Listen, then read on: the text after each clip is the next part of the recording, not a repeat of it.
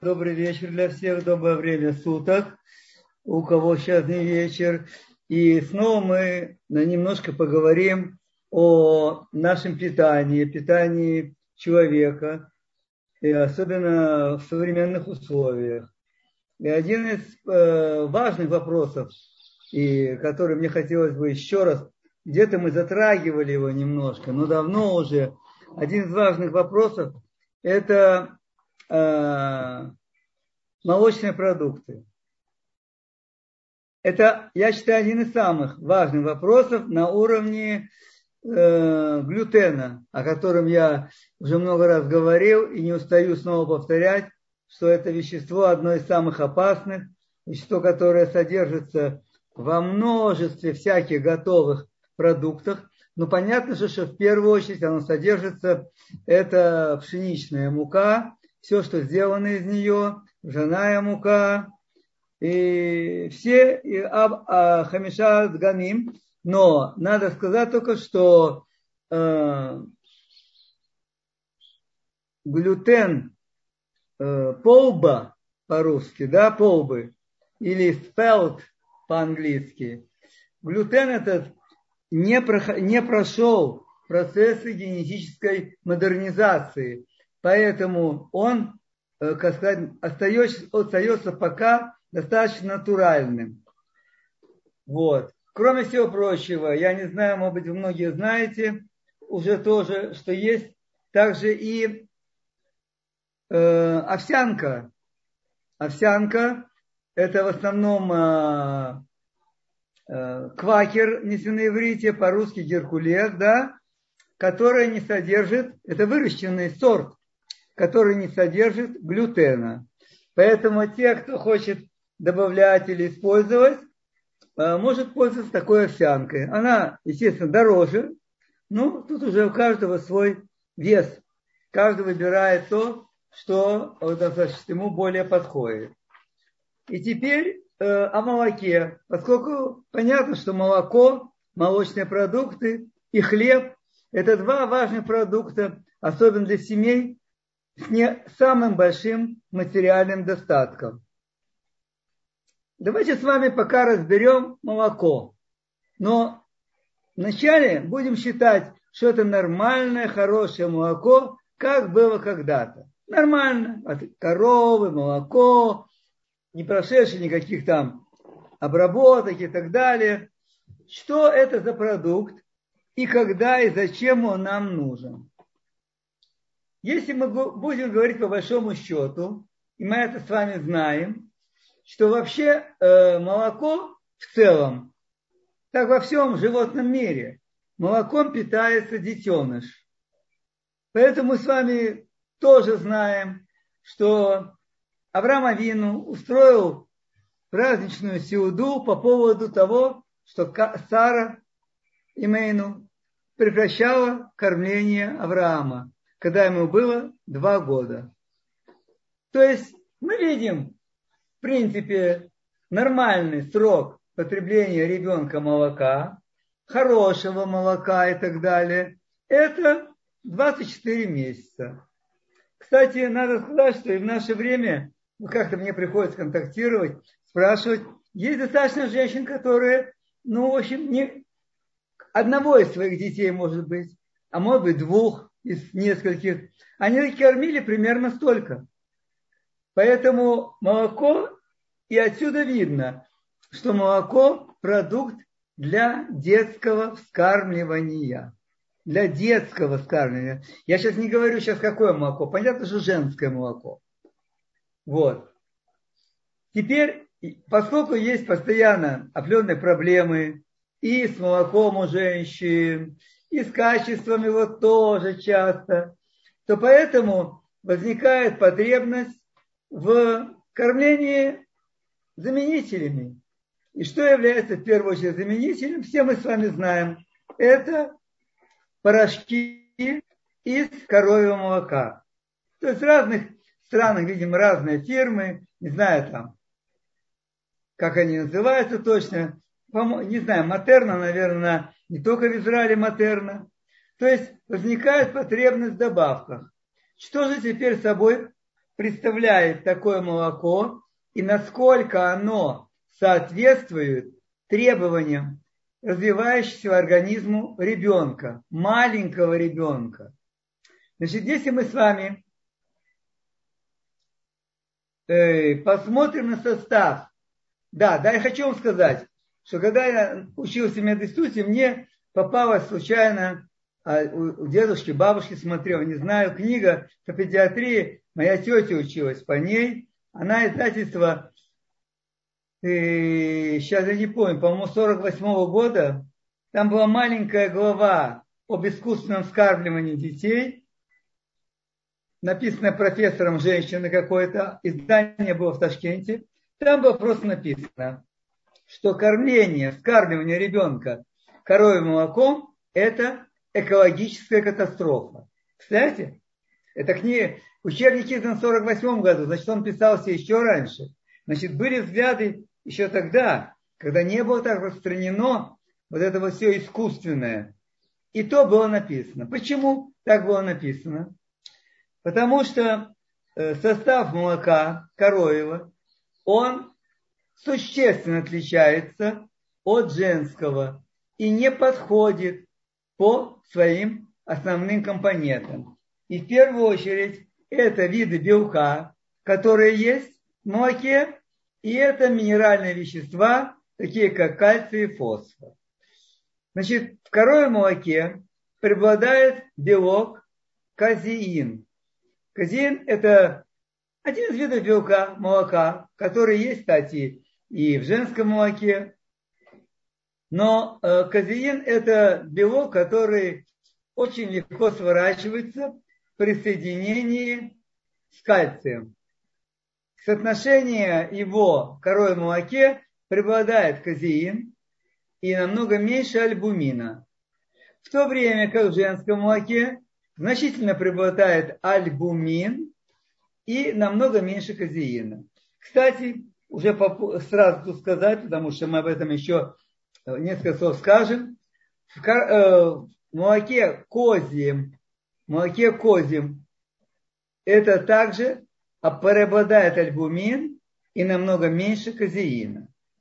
Второй компонент, который ну, не соответствует э, развитию организма ребенка, и который, кстати, оказывает очень неблагоприятное влияние, это то, что в коровьем молоке соотношение кальция и фосфора, оно такое, что кальция где-то примерно, по-моему, в 4 раза больше, чем фосфора. В то время как в женском молоке соотношение фосфора больше, чем кальция. И в, и в козьем молоке тоже фосфора больше, чем кальция. И это и понятно совершенно. Я думаю, большинство из наших слушательниц знают, что теленок, когда он рождается, он тут же становится на ноги. У него, ну, и он нуждается в крепком скелете. И поэтому ему нужно много кальция вместе с казеином. И поэтому это, естественно, это все от природы. В то время как э, козлята, они далеко не сразу становятся на ноги. Они лежат и так далее. Ну а что с ребенком происходит, мы тоже знаем. Поэтому нет потребности в кальции. И вот когда этот организм развивающийся, которому совершенно не нужен, не нужно такое количество большое кальция, а он его получает и заполняется, это, по мнению довольно многих исследователей, серьезных ученых, говорит, что это является основой для будущего восстановления многих болезней, и в первую очередь называется сахарный диабет. Мы знаем, что происходит в мире. Есть выражение «мамаш эпидемия сахарного диабета», потому что не помню сколько, чуть ли не 35-40% людей как бы болеют в разной форме. Еще 30 или 40 не знают, что у них есть сахарный диабет. И вот это связывают, как я уже сказал, ряд исследователей с тем, что именно значительное преобладание кальция в организме. Значит, отсюда мы с вами видим, что опять речь идет о хорошем коровьем молоке, которое получили свежее и которое пьет ребенок каком-то начале разведения ему все, но я говорю о чистом, необработанном коровьем молоке. Теперь, что происходит? Э, да, кстати, действительно, мы, во-первых, знаем людей более старшего возраста, которых организм не воспринимает молоко, и у них вызывается расстройство кишечника работы. Потому что со временем у них фермент, разлагающий лактозу, то есть сахар молочный, он ослабевает, а иногда вообще полностью отсутствует. То есть еще одно показатель того, что во взрослом организме, в общем-то, молоко как таковое нам не нужно. Теперь, если мы с вами посмотрим, и посмотрим на то, какое же молоко мы с вами получаем. Сейчас опять я говорю о хорошем качественном молоке, но которое понятно, нельзя доставить жителям большого города. В маленьких городах и до теперь тоже нельзя.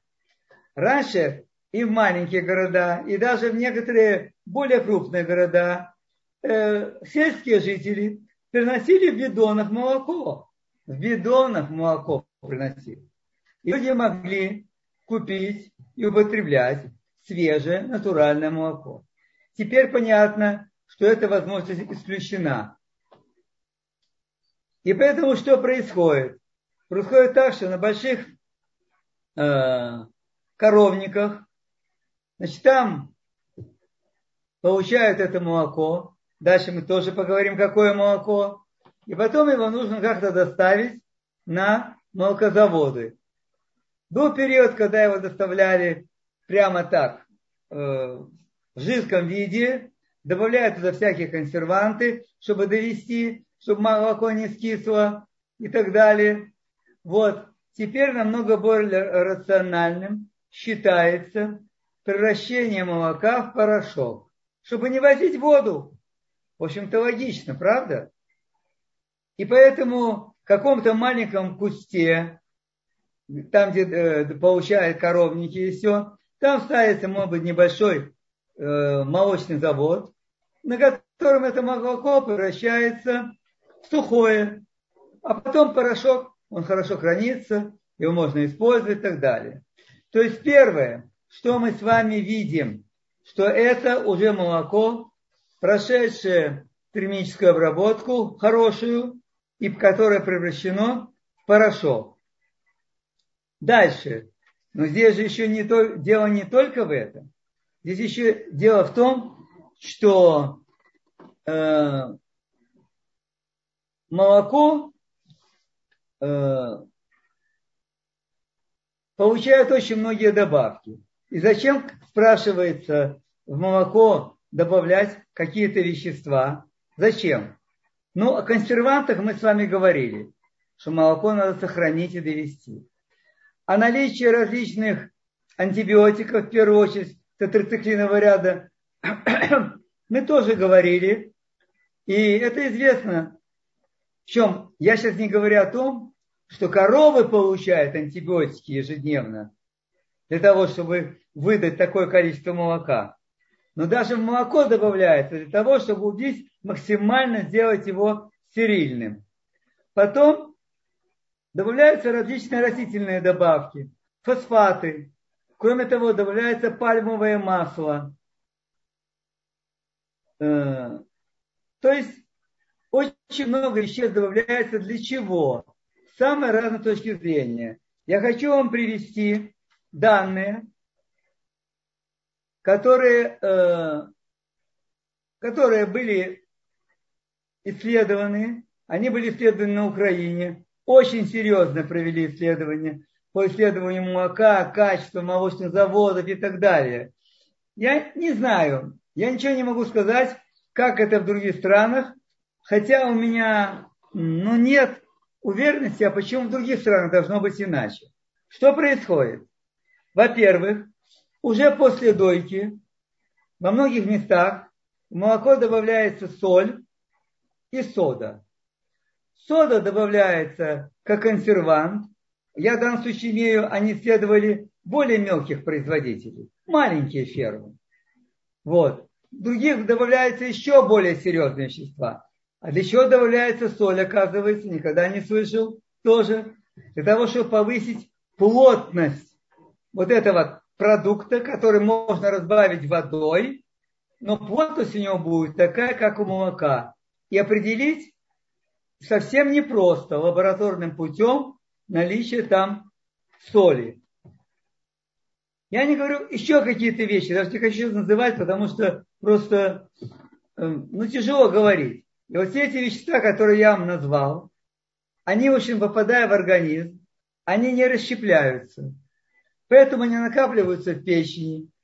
Потом каким-то образом немножко могут выводиться, но в основном они перегружаются, догружают печень. И что интересно, вот очень интересно было э, такое сообщение профессора на кафедре питания Харьковского университета.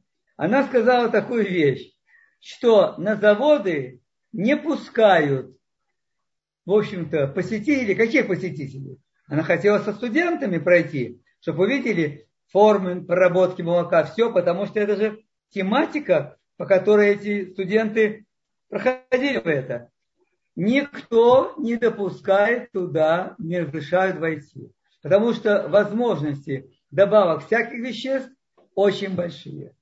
И что делают эти вещества, я думаю, не надо вам особенно говорить, потому что они являются основой для аллергии, являются основой для запоров, слабости, пониженного иммунитета и много других факторов. И вот они боялись, и она говорит, предлагает очень простой и интересный способ, как нам определить. Я думаю, мы это с вами можем сделать. Я только сегодня прочитал об этом способе. Можем это сделать, чтобы определить молоко из порошка или из или натуральное, не порошковое молоко. Пусть пастеризованное, все, но не порошковое. Я не знаю вообще, есть ли такое. И пользуются ли в развитых странах вообще не порошковым молоком. Но давайте представим, что оно может быть есть. Что она предлагает? Она предлагает так, что если взять пачку, бутылку молока, неважно, перелить его в стакан, то молоко, которое не из порошка, обязательно у него на поверхности образуется пена, которая сохраняется определенное время. В то время, как если мы берем молоко и переливаем также в стакан, который приготовлено из сухого сырья, то пены не будет. Либо в лучшем случае она на короткое мгновение какое-то появляется, это говорит о небольшой добавке все-таки натурального молока туда, но и сразу же исчезает. Когда проверяли, э, что происходит во время сушки, я не говорю о том, что понятно, что разрушаются многие полезные вещества, которые есть в молоке, это сто процентов. Ну, кроме минералов. Минералы, они, в общем-то, не разрушаются при температуре. А витамины точно разрушаются. Кроме всего прочего, частично разрушается белок. Поэтому, когда проверили, анализ сделали на количество белка, то оказалось, что его показатель, цифра его, ниже той, которая была написана в химическом составе молока. И это естественно, потому что часть белка во время сушки, оно разрушается, эта часть белка.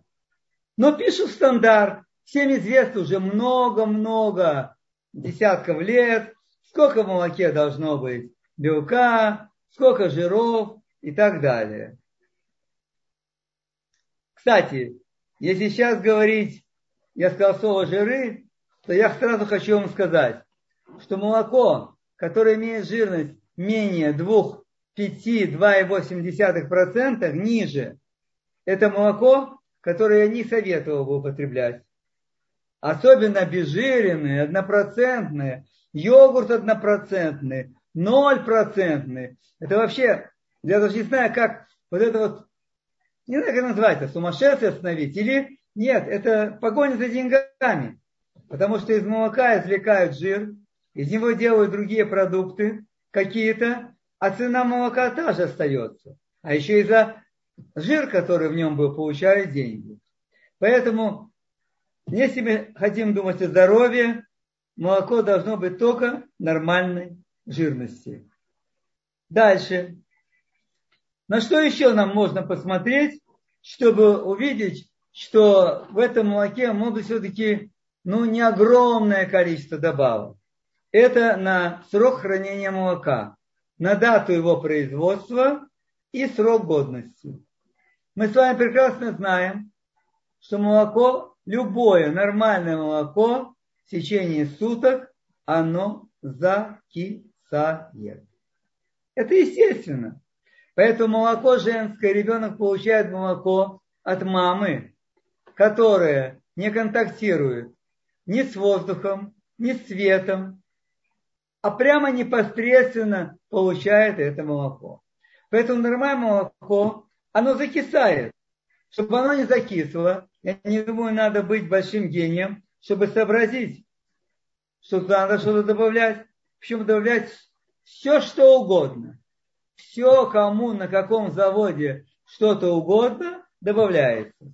Например, то, что добавляются консерванты и сода, это было как-то мне известно раньше. Но добавляется такое вещество, как туррезин, 2R, туррезин. Это вещество, которое состоит из четырех компонентов, сосатов натрия, Е, или английское И, или русское Е, 450, Е451, Е452, и четвертый компонент это Е339. Вот этот последний компонент, он вообще обязательный компонент всех стиральных порошков. Кстати, какие фосфаты натрия. Но это как раз, этот последний компонент, он во всех стиральных порошках есть. И фосфаты, которые находятся вот в этом турезине, который, кстати, запрещен был Минздравом, а потом Министерство окружающей среды есть такое, охраны и так далее, его разрешило под каким-то поводами, потом и еще Минздрав и так далее.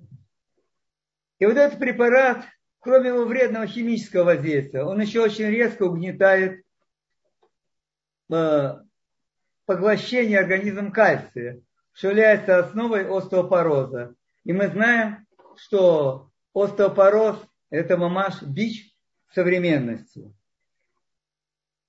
Дальше, что, да, некоторые, он, она говорит, что некоторые там заводы объясняли, почему они не пишут вот этот туризин, потому что они на какой-то начальной стадии его используют, а потом оно улетучивается, убирается. Ну, в общем, понимаете, самые разные идут сказки для того, чтобы просто получить деньги. Теперь, этот туризин давка, он добавляется не только в само молоко, он добавляется в масло, особенно когда оно чуть-чуть прокисает, добавляется обязательно сметану. Кстати, только, тоже здесь только узнал, что сметана это продукт, который содержит тоже очень много химических добавок. Очень много. Различные э, стабилизаторы, различные регуляторы, чтобы ее консистенцию надо же сделать, правда? Вот. Значит, и кроме всего прочего, оказывается, он добавляется в кондитерские изделия, кроме всего, добавляется в различные фарши, чтобы сохранять их. Вот. Теперь, имеется вообще такая очень интересная вещь, как интересно выразились, это молоко без капли молока. Это порошок из пальмового масла. То есть пальмовое масло очень широко используется для Э, производства и масла обычного, и продуктов из молока очень широко используется. также наряду с красителями и ароматизаторами. Интересный эксперимент они провели. Что они сделали? Они дали э, йогурт или кефир, в котором были натуральные, даже нет, не кефир, они просто дали маленький, небольшой такой типа сока раствор, в котором были натуральный ананас или клубника в виде такого растворчика. И, и они дали другой вариант, это искусственные ароматизаторы и красители. Что, и что пробовали, там интересно, они очень показывают. И взрослые, и даже дети, ну, в таком уже возрасте, всем намного больше понравился второй вариант. Понимаете или нет? Куда мы ушли, как организмы наши? Натуральное хуже, менее вкусно, менее сладко, менее насыщенно. А вот тот намного лучше. И мы прекрасно знаем, что во все йогурты, во все, которые идут под вкус ананаса, клубники, еще это все чисто на химических ароматизаторах, красителях и так далее. И поэтому вообще употребление этих продуктов само по себе мы не говорим, но уж с этими добавками да еще двойной яд. Дальше. Как определить, тоже там же было сказано, сливочное масло. Я сказал, что добавляется пальмовое масло в сливочное, в сметану, в сыры. Как определить, какое сливочное масло мы купили? Предлагается очень интересный простой тест. Взять пачку сливочного масла, положить его на тарелку, куда хотите, на той же бумаге, на тарелку, все, и на 2-3 часа при комнатной температуре. Так, взять несколько производителей, там 2-3 производителя разных масла и положить их так. И потом посмотреть, что произошло с маслом. Если масло действительно без добавки растительных жиров, то есть без пальмового масла, как наиболее дешевого, вот, то масса примерно сохраняет свою форму. Оно более чуть-чуть мягкое, чем было бы в холодильнике, но оно прекрасно сохраняет свою форму. Что же происходит там, где есть эти масла? Оно становится и как бы плавится немножко, может даже иногда немножко даже чуть не, не растает. Если его потрогать руками, это масло прилипает, тянется за пальцами. Обычное масло, если мы потрогаем, ну, жирное, жир остается на руках, а тут тянется. То есть, понимаете, совершенно какой-то простой тест. Может быть, мы с вами можем выбрать, какое масло, какой компании, если у нас есть выбор, какой компании мы можем больше доверять. Дальше, в отношении сыра, опять-таки, целая проблема, потому что производство нормального сыра – это полгода, и это дорого. И не может быть более дешевый сыр. Но один из главных таких серьезных показателей, это когда в сыре на разрезе есть довольно большие эти дырочки. И главное, что они правильной формы. То есть они ровные у них края. Если сыр совсем без дырочек, это существенный показатель того, что там достаточно растительного масла. Вот еще один, так сказать, показатель. Значит, когда я все это, конечно, прочитал, мне стало очень грустно. Очень грустно. Потому что, не говоря о том, что обычное молоко, оно не так уж хорошо и вызывает много всяких реакций.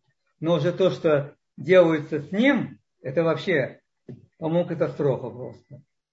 Поэтому что можно порекомендовать людям, которые немножко беспокоятся о своем здоровье, о здоровье детей. Первое, в чем речь идет не, о, не только о молоке, а все, что получается из молока. Ведь это не играет роли. Значит, все, что получается из молока, человек, если хочет немножко сохранить здоровье, то хорошо бы не приносить это в дом. Очень хорошо. Я говорю сейчас о коровьем только. Так?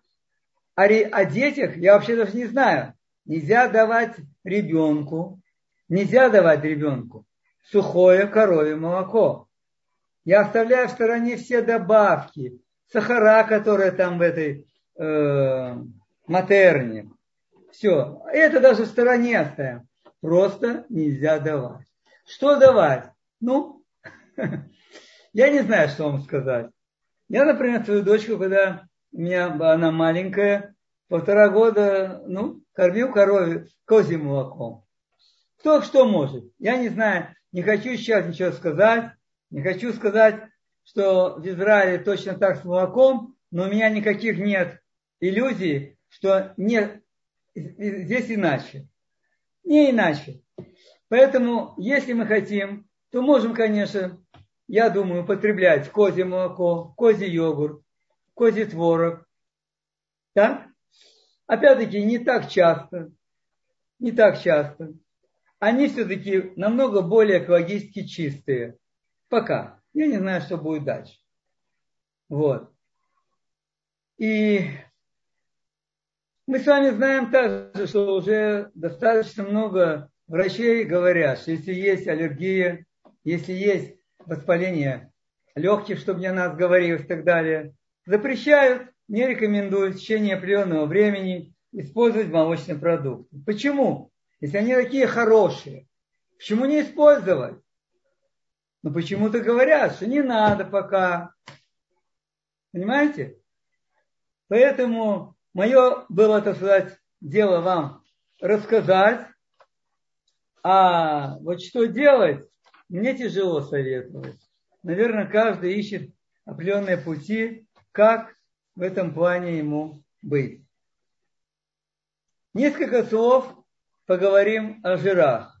О жирах мы говорили уже много, была тема отдельная, мы там разбирали много и так далее. Причем в наше время э, уже сформировано так было, что должны преобладать растительные жиры. Вот. Сейчас давка взгляд пересматривается, пересмотрен в значительной мере. Вот. Но э, если мы говорим о растительных жирах, то опять-таки надо очень хорошо знать, какие это жиры растительные.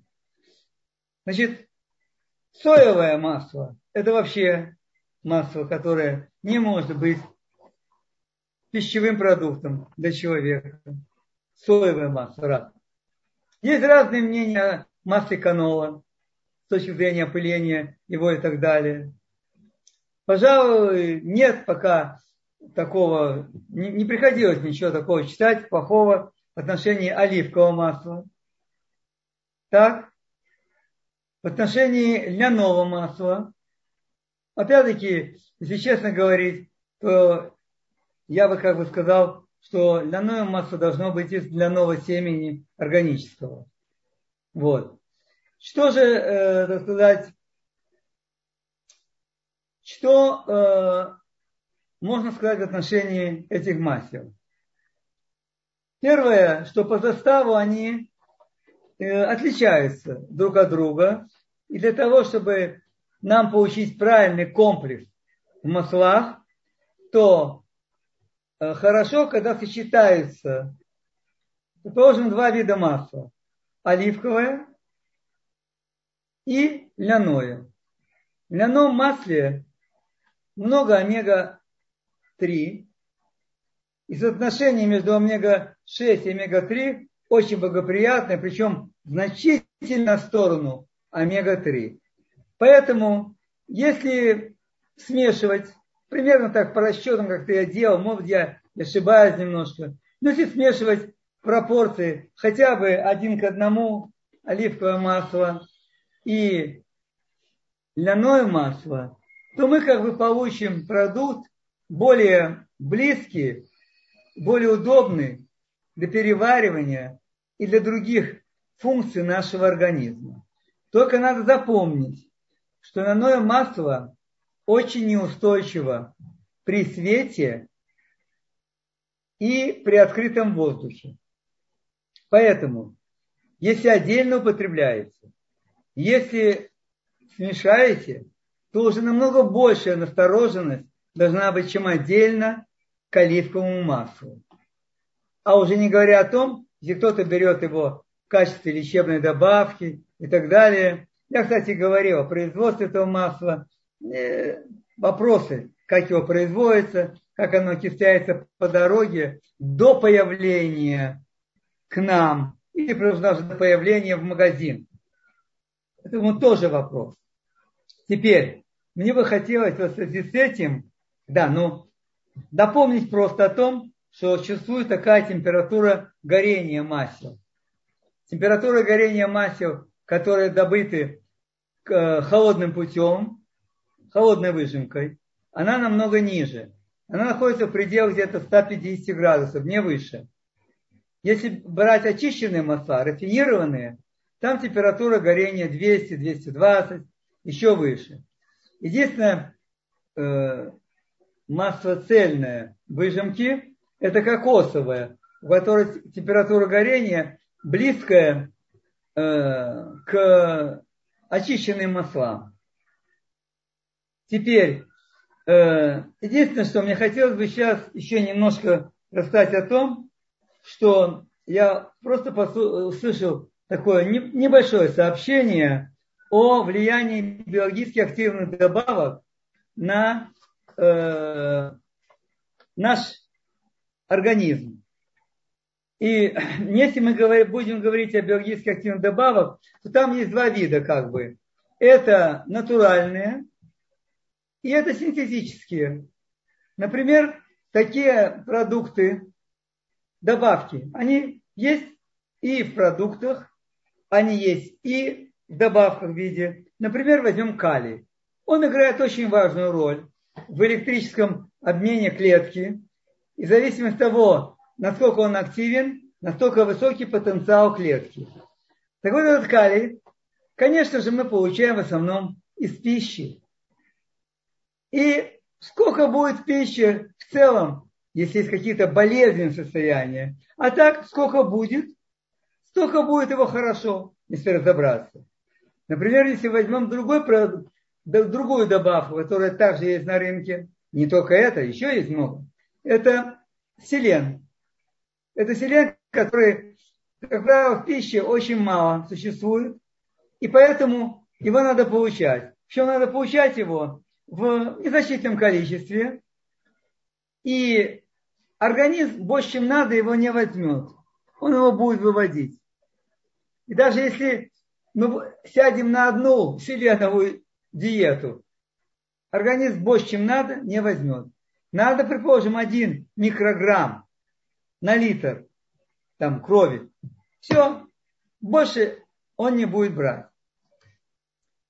Теперь, есть еще такие добавки, которые называются витамины. Мы все с вами знаем. Что такое витамин? Вита – это жизнь, амин – это белок. Это вещества, которые не синтезируются в большинстве случаев в организме, а мы их получаем либо с пищей, либо с добавкой. Чаще всего с добавками. Поэтому с пищей сейчас намного сложнее получить вещества. Но для того, чтобы витамины подействовали, они обязаны соединиться с белком. Если этот комплекс не образуется, витамин и белок, то никакой биологической активности витамин не проявляет. Если у нас есть проблемы с усвоением белка, с употреблением белка и так далее, то пищевая добавка витаминов практически ничего не даст. Для чего нам нужна эта добавка, как и другие? Да? Они, как правило, нужны для улучшения, ускорения процессов, обезвреживания продуктов, которым, веществ, которые мы получаем из продуктами, ускорения выздоровления организма и так далее. То есть это основная как бы цель. Отдельно мне сейчас хочется остановиться немножко о пищевых добавок, которые ну, к жировой пище идут. Вот. Почему? Потому что есть такой постулат, который мне очень нравится, что есть огромная реклама всех пищевых добавок, биологически активных добавок. Рекламы просто завалена, все и так далее. Что самое интересное, что в этой рекламе нет ни слова о питании, который, как, о пище, которую должен употреблять человек. Почему? Потому что в хороших, серьезных исследованиях установлено, что любые, самые супер-супер лучших еврот, э, компаний, витам, э, добавки, они будут абсолютно бездейственны, если пища человека, она не соответствует тому, что надо этому человеку. И вообще, что надо человеку. И наоборот, если пища отрегулирована, то можно взять простые, недорогие добавки, и они будут прекрасно действовать. И одним из таких проявлений биологически активных добавок это является вещества, которые помогают правильному, хорошему усвоению жиров наших, и не только жиров, а еще и других процессов. Вот. Причем, э, смотрите, когда выбирается какая-то добавка, то там все говорится, как он влияет, и кашрут указывают, и это указывают, и приводят много отзывов. И опять, какой профессор разработал? Но этот профессор не написал, какой пищевой режим должен быть, какое питание. Мы сегодня начали говорить, и снова о питании. И один из таких э, добавок, одна из такая, это для жиров. Это рыбий жир. Это самая лучшая, самая хорошая, самая натуральная добавка для человека. Если вспомнить, что давали деткам, я не знаю, сколько лет назад, но не так много в садиках, в школах, особенно в начальных классах, детям всегда давали рыбий жир. Рыбий жир. Понимаете? В примитивном Советском Союзе, как так кругом говорят. А детки получали через день столовую ложечку рыбий жира. А умные родители еще дома добавляли. Причем никакой опасности передозировки рыбьего жира нет. И поэтому можно брать сколько нравится. Понятно, что никто литрами его пить не будет. Вот. И почему это так важна эта добавка? Потому что э, благодаря этой добавке у нас улучшается усвоение жиров которые просто жизненно необходимы для работы мозга, в первую очередь, и мы об этом говорили, которые очень важны для правильного функционирования мембран клеток всех, извините, всех мембран клеток. Они просто жизненно необходимы. И поэтому, если мы говорим о влиянии на мозг, и на мембраны клеток, которые способствуют, чтобы фосфолипиды, которые есть в жирах, хорошо попадали в мозг, то посмотрите, если раньше у деток начальных классов было 3-4 урока, ой, 4 урока, иногда 5, то теперь почему-то 7-8. И что-то намного больше гениев не становится. А нагрузка большая на мозг идет. Поэтому им вдвойне нужен был бы этот рыбий жир. Вот. Это просто универсальная добавка для, я уже еще раз повторюсь, это для э, жировых клеток мозга, для гормонов, для мембран. И еще что интересно, обнаружено, это можно, наверное, как-то и проверить, что для повышения теплопродукции, особенно в холодное время года, когда человеку холодно, то достаточно выпить одну-две столовые ложки рыбьего жира на протяжении какого-то времени. Либо, когда покупают в капсулах, не менее 5-6 капсул взять, то образуется больше энергии в организме. И почему? Я сейчас вам объясню. Это связано со второй, более уже технологичной добавкой, которая получается путем переработки, это лецитин. Лецитин – это фосфолипид. Фосфолипид – это что? Это жир. Фосфор – это остаток фосфорной кислоты, который остается. И где его много можем увидеть? Это в желтке. Чем более темный такой желток, все, тем больше лецитина там есть. Но опять, это не показатель для нашего с вами времени. Так хорошо научились добавлять всякую еду, курицам давать, давать растворы всякие, еще, что теперь никак нельзя полагаться на цвет желтка, если мы не говорим, конечно, о домашних курах. Если мы не говорим, человек сам их держит. Поэтому, а что это за фосфорная кислота? Я думаю, многие слышали. Есть такая АТФ.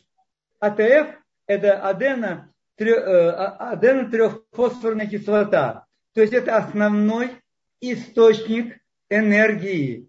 При расщеплении вот этой кислоты образуются фосфаты, и они, входя в клетку, дают хорошее количество энергии. Они являются основным источником энергии для человека, а не сахара и глюкоза.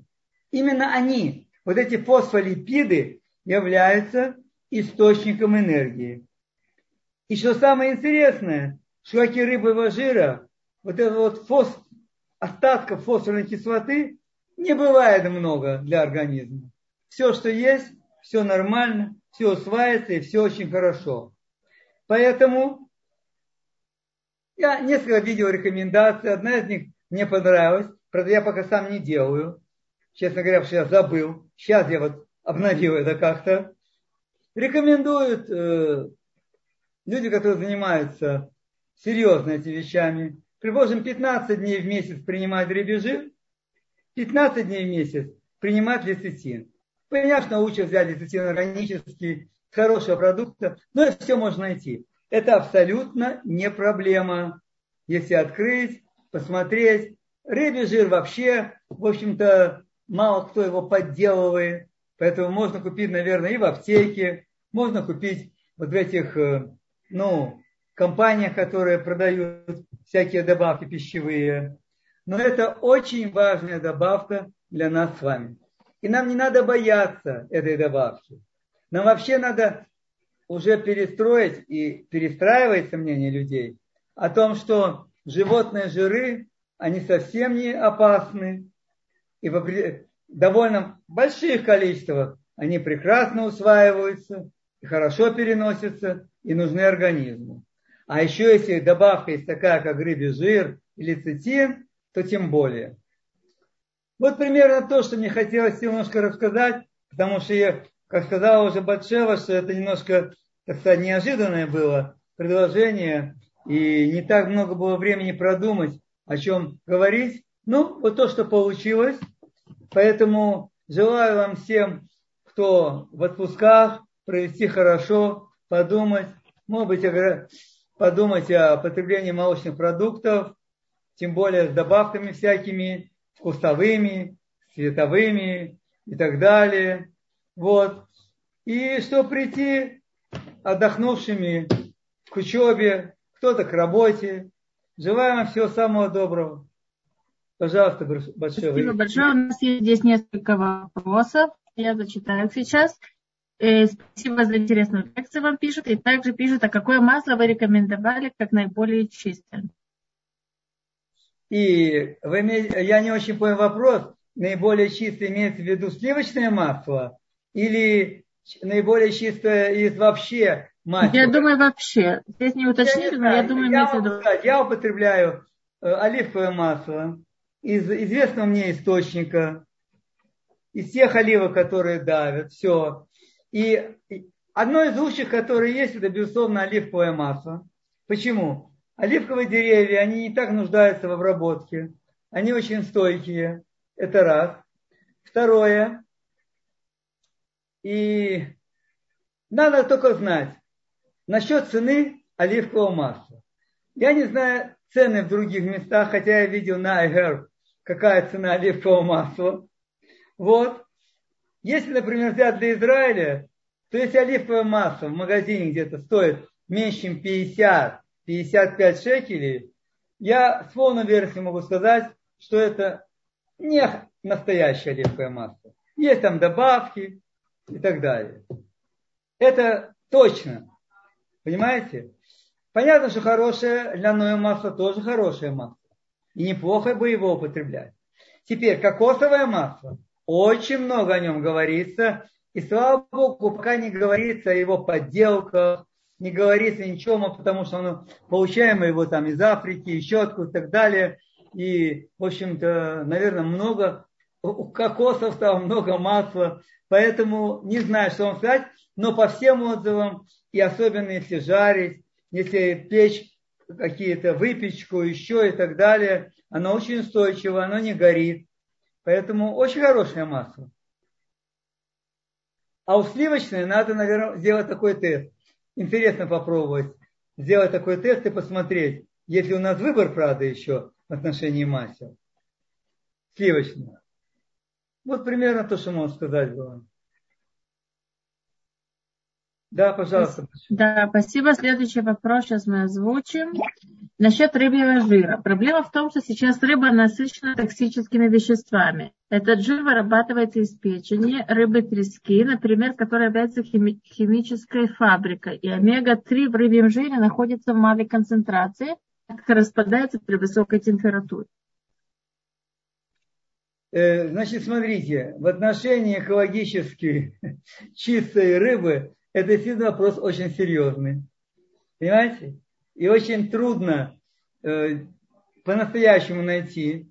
Так, процесс производства рыбьего жира, я не думаю, что там есть обработка с температуры, но я, блин, без, как говорится, обещаний, без клят, постараюсь посмотреть более детально, как он производится.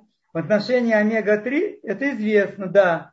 Но если мы берем, э, привозим льняное масло, э, то у нас будет достаточно омега-3, тем более, что потребность э, в рыбьем жире, ну, предположим, одна столовая ложка э, на два дня. Не такая уже очень большая, и он наказывает свое действие. И плюс к этому еще есть лецитин, который обрабатывается.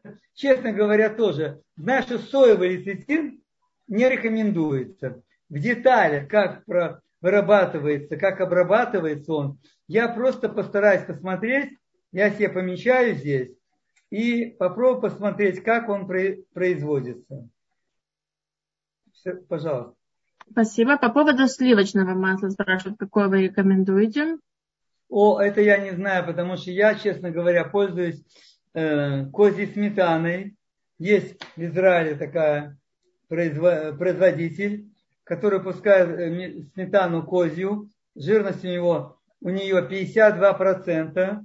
То есть вполне меня устраивает, как замените какое-то масло, чтобы намазать на что-то, на кусочек хлеба или еще и так далее. Поэтому я не могу честно сказать, но когда я прочитал этот тест, я, конечно же, постараюсь посмотреть, какие из масел, я не знаю даже, какие есть на рынке у нас, достойным кашрутом, они более соответствуют тому тесту, о котором я вам рассказывал. Вот это то, что единственное можно сказать. Либо, я ведь знаю, и ведь раньше я очень много рекомендовал. Здесь такое масло индийское, в Индии его употребляют. Они такое масло не едят. Оно называется кхи, масло г-хи. Собственно, это топленое масло, которое очень много, я помню, был когда в детстве, у нас э, делали топленое масло. И продавалось топленое масло. Когда топится масло, вот эти э, вещества тяжелые, они оседают. Вот. И э, я не знаю, я думаю, что, наверное, растительный тоже будет виден этот жир. Хотя он может быть тоже наверху. Но это опять надо посмотреть. Очень много есть, где рекомендуют, как правильно перетапливать массу. И это намного лучше, чем пользоваться обычным таким маслом. Пожалуйста. Следующий вопрос просит уточнить, или рыбий жир это есть омега-3. Нет, э, э, как заменитель омега-3, как источник, точнее, омега-3, рыбий жир не может быть абсолютным источником. Кстати, также писали, что, например, продается печень. Печень, когда-то мы говорим тресковая, на самом деле, по-моему, она не тресковая. А, а шабута, или как там эта рыба называется, которую в будущем она будет очень такая. Так там тоже оказывается, что там не такое большое содержание э, масла омега-3. Поэтому пока серьезным источником остается это льняное масло, но я бы многим э, нашим слушателям, слушателям порекомендовал бы это льняное семя. Его надо в кофемолке сделать, органическое, конечно, сделать в кофемолке, предположим, столовая ложка в день, так можно есть, можно добавить немножко э, меда, и будет халва натуральная. Вот это хороший, прекрасный источник витамина омега-3. И считается, что примерно надо где-то в районе 70 грамм в день. Кстати, для кормящих матерей это прекрасная вещь, которая стимулирует образование молока. Прекрасная. Но не готовит на два дня даже. Даже на два дня не надо. Ответно задает вопрос, как в Израиле называется рыбий жир, где его продают? Вы знаете, где его продают, я в основном такие вещи все покупаю на, в компаниях, которые продают пищевые добавки. Как называется на иврите, я не готов почему-то ответить. Я знаю, что fish oil – это по-английски. Fish oil – это по-английски. Вот. И надо разведать, наверное, где где его покупают в Израиле, если не из пищевых, если из витаминных добавок, которые продаются. Пожалуйста. Э, следующий наш слушатель пишет. Шалом, уважаемый Равмарк, большое спасибо за ваши уроки. Э, вопрос, может ли взрослый полностью отказаться от молочных, молочных продуктов без вреда для здоровья?